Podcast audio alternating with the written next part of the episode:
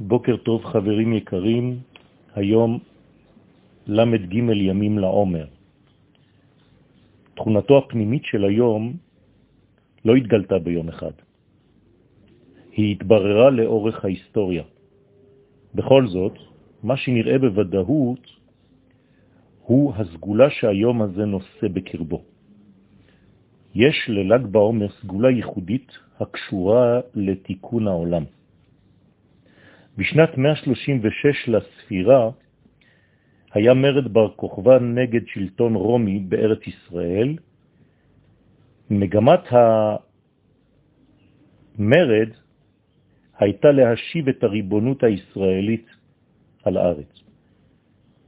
המרד לא צלח, ובמלחמה הזאת מתו 24 אלף תלמידיו של רבי עקיבא. מותם מיוחס לתקופה שבין פסח לעצרת. המסורת מלמדת שביום ל"ג בעומר, כלומר ביום חי לחודש אייר, פסקה מהם המיטה. כלומר, הפסיקו למות בל"ג בעומר. חמישה תלמידים שרדו, והם הבינו את עוצמת היום. ביניהם רבי שמעון בר יוחאי, עליו השלום, שאימץ לעצמו את התאריך כיום שמסוגל לבטל בו את המוות מן המציאות. אפשר לומר שזאת נקודת המפנה הגדולה ביותר בערך תיקונו של עולם. אם המוות מסתלק מן העולם, הרי שהגענו לתיקון השלם. לא זו בלבד, אלא ש-24 שנים לאחר אותו מרד בר כוכבא, בחר רבי שמעון את יום עלייתו למרומים ממש באותו תאריך בדיוק, בל"ג בעומר של שנת 160 לספירה. כידוע בספרי הקבלה, היום הזה של ל"ג בעומר מיוחס לספירת הוד שבהוד. מהי תכונתה של הספירה הזאת? זו בעצם הספירה הראשונה המיוחסת בפועל להשפעת האור לעולמות התחתונים. זאת אומרת שזאת הספירה שמהווה ציר ושינוי בתנועה של האור, ומרגע זה, מאותה ספירה ממש באופן מדויק, האור מתחיל לרדת לעולמות התחתונים ולהשפיע בהם ולמלא את כל חסרונותיהם.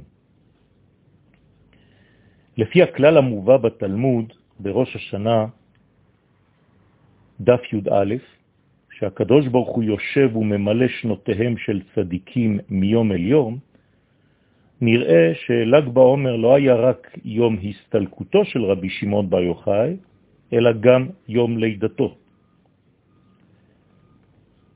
והוא חקוק בתודעה הישראלית לדורות.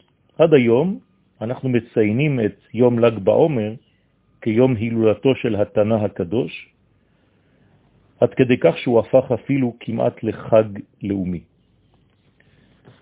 הייתי אומר שאחד החידושים הגנוזים בתורתו של רבי שמעון בר יוחאי, עליו השלום, נעוץ בגילוי העובדה שקיים רק רצון אחד במציאות, והוא רצונו של הקדוש ברוך הוא.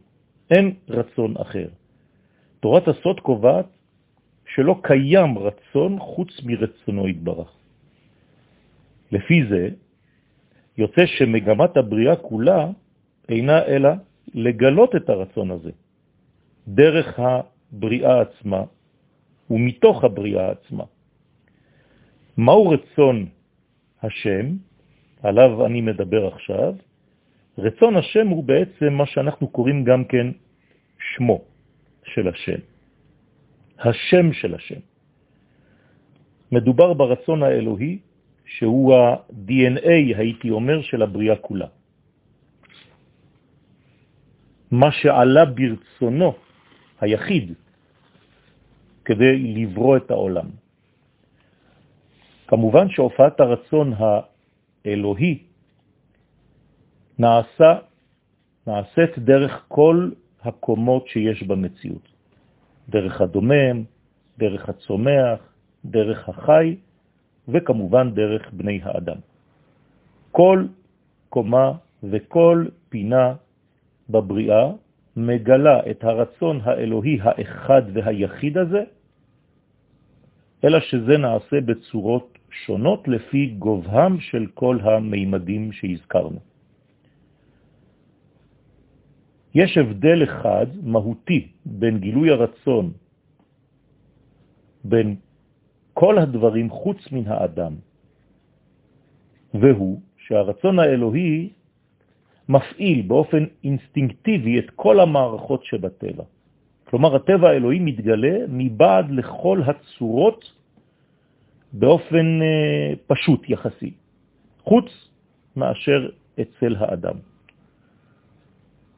אקח דוגמה, למשל אצל המלאכים נאמר שהם עושי רצונו. מה זאת אומרת שהם עושי רצונו? פשוט מאוד, דרכם זורם הרצון האלוהי והם עושים, הם מוציאים אותו לפועל.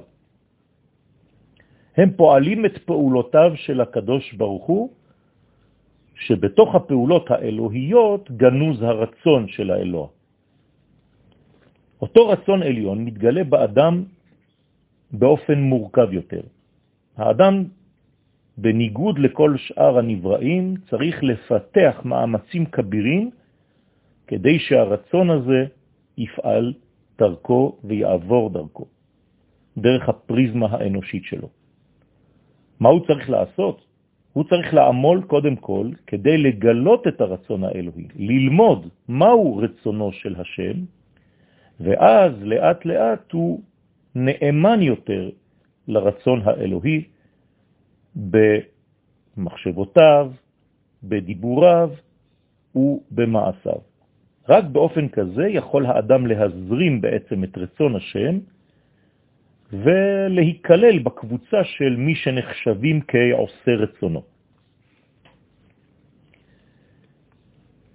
המשנה מבהירה את העניין במסכת אבות, פרק ב', ואומרת, עשה רצונו כרצונך כדי שיעשה רצונך כרצונו. בטל רצונך מפני רצונו. המושג רצון כאן מופיע המון, בסופו של דבר עולה מאותה משנה שהאדם צריך להפוך את רצונו האנושי לצינור. תשימו לב שמדובר באותן אותיות, רצון וצינור, שהרצון האנושי אינו קיים באמת, אלא הוא צריך להזרים את הרצון האחד, הבלעדי, היחיד, שהוא רצונו של השם יתברך. ולכן הוא צריך להפוך את מה שהוא חושב כרצונו של האדם לרצון האמיתי, לרצון השם. ישנה משנה מאוד מכוננת במסכת אבות, פרק ב', משניות ח' וט', בה מבקש רבן יוחנן בן זכאי מחמישה מתלמידיו דבר מאוד מרכזי. הוא אומר להם בלשון הזאת, צאו וראו איזוהי דרך טובה שידבק בה האדם. כמובן שכל אחד מן התלמידים עונה לרבו בצורה שמתאימה לשורש נשמתו. לכל אחד יש גישה אחרת לחיים, לכל אחד יש גוון אחר, ואצל רבי שמעון בר יוחאי, מבחינתו הדרך הטובה שהדבק בה האדם, הינה הרואה את הנולד.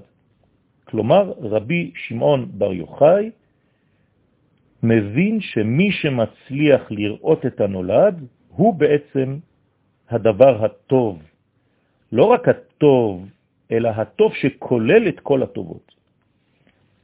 מה זה אומר דה פקטו? זה אומר שרבי שמעון בר יוחאי מתייחס לאדם שמצליח לראות את האחרית כבר בראשית.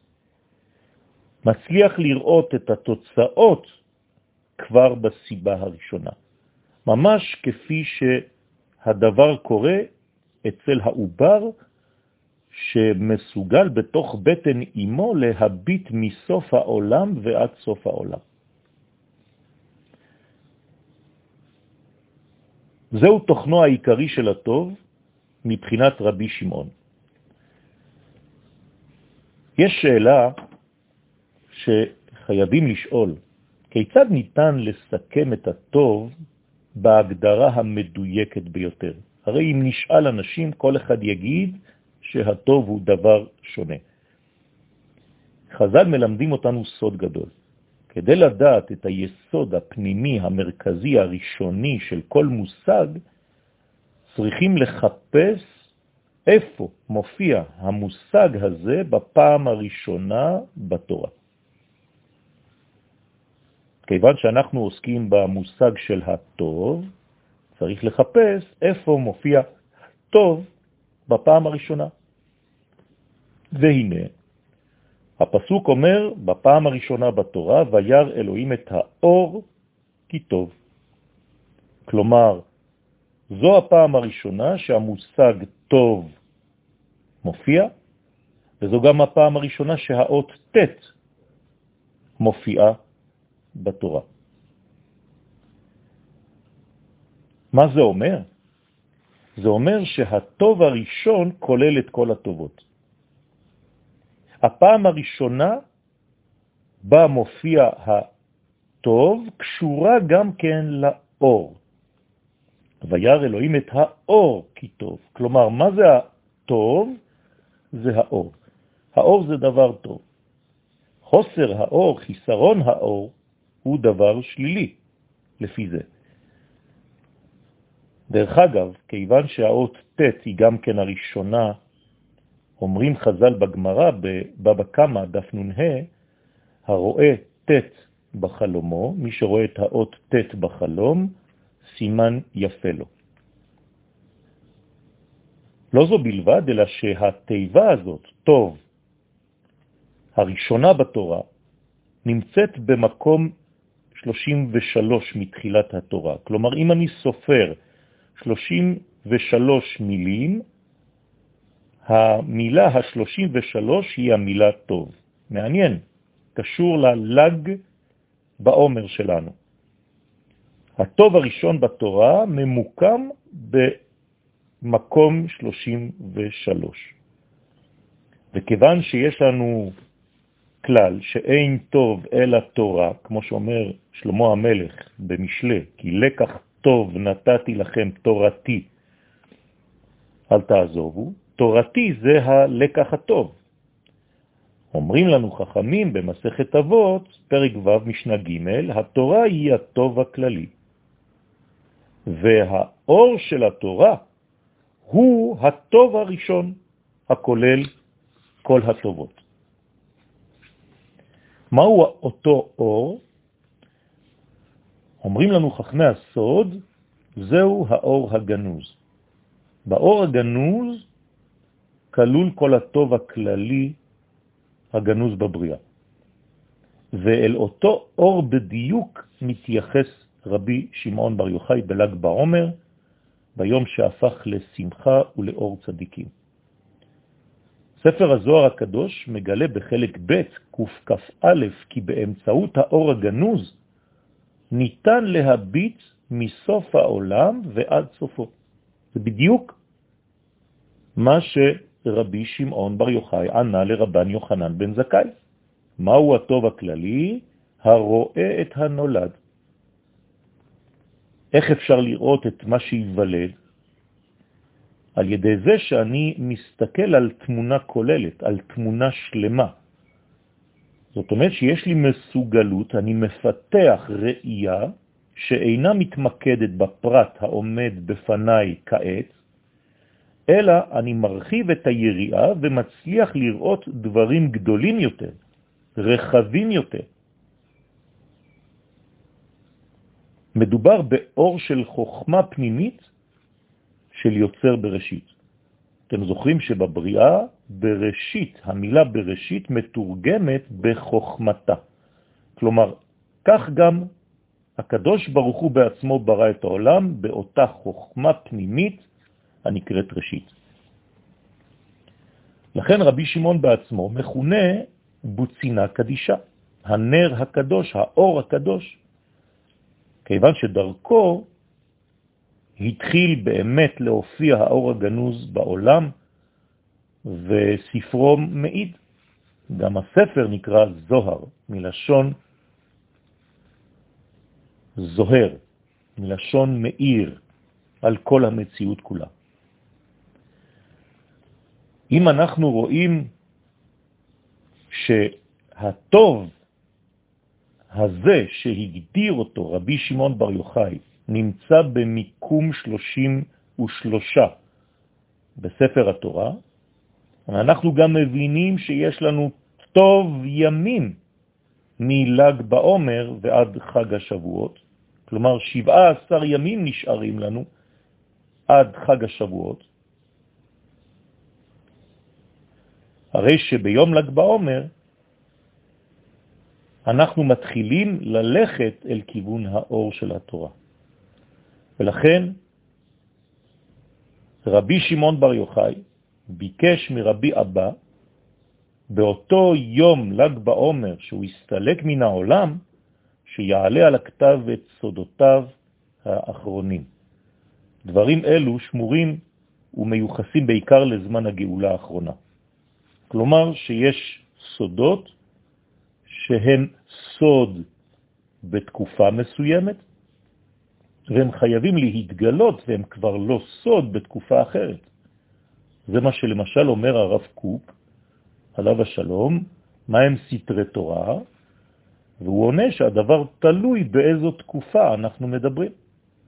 כלומר, הנסתרות בדור אחד הולכות ומתפרסמות עד כדי כך שהרעיונות הכמוסים הולכים ומתפשטים, הולכים ונחשפים, ולכן גם החוכמה, גם המדע, מתחיל להתגלות לפי ערך התקופה ולפי ערך התלמידים. לכן אי אפשר לומר שסוד נשאר סוד כל הזמן, אלא שהוא מיוחד לזמן מיוחד. כך באורו של רבי שמעון בר יוחאי, האור הזה נצרך במיוחד בדורות הפדות והתחייה הלאומית.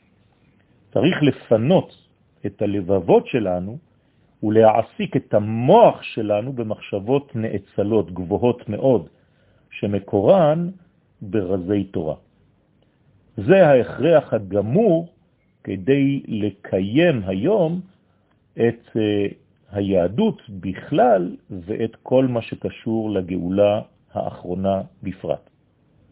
ההכרח הזה בא הן מחמת הצורך בהסברת התקופה,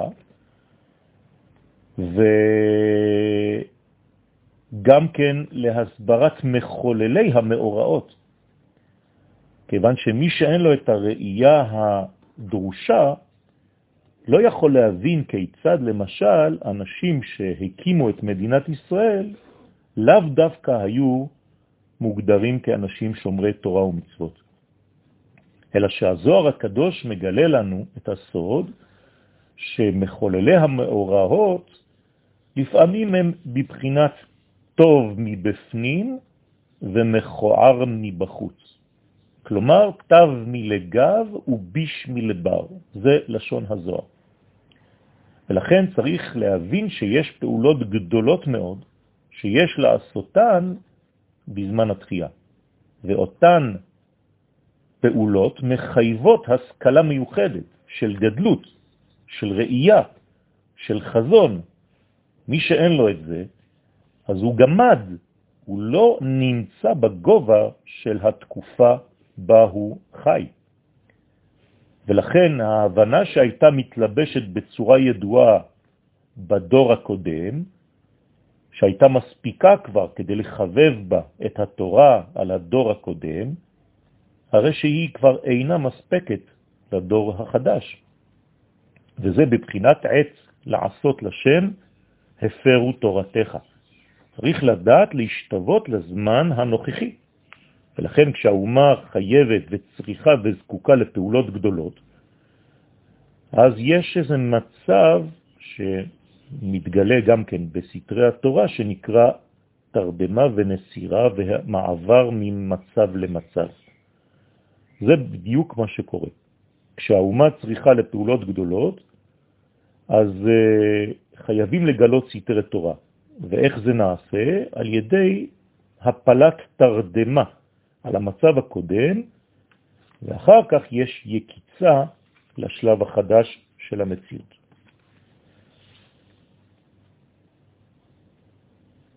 פשט המנהג בישראל להדליק מדורות ענק בל"ג בעומר, לאות הזדהות עם אורו של הצדיק.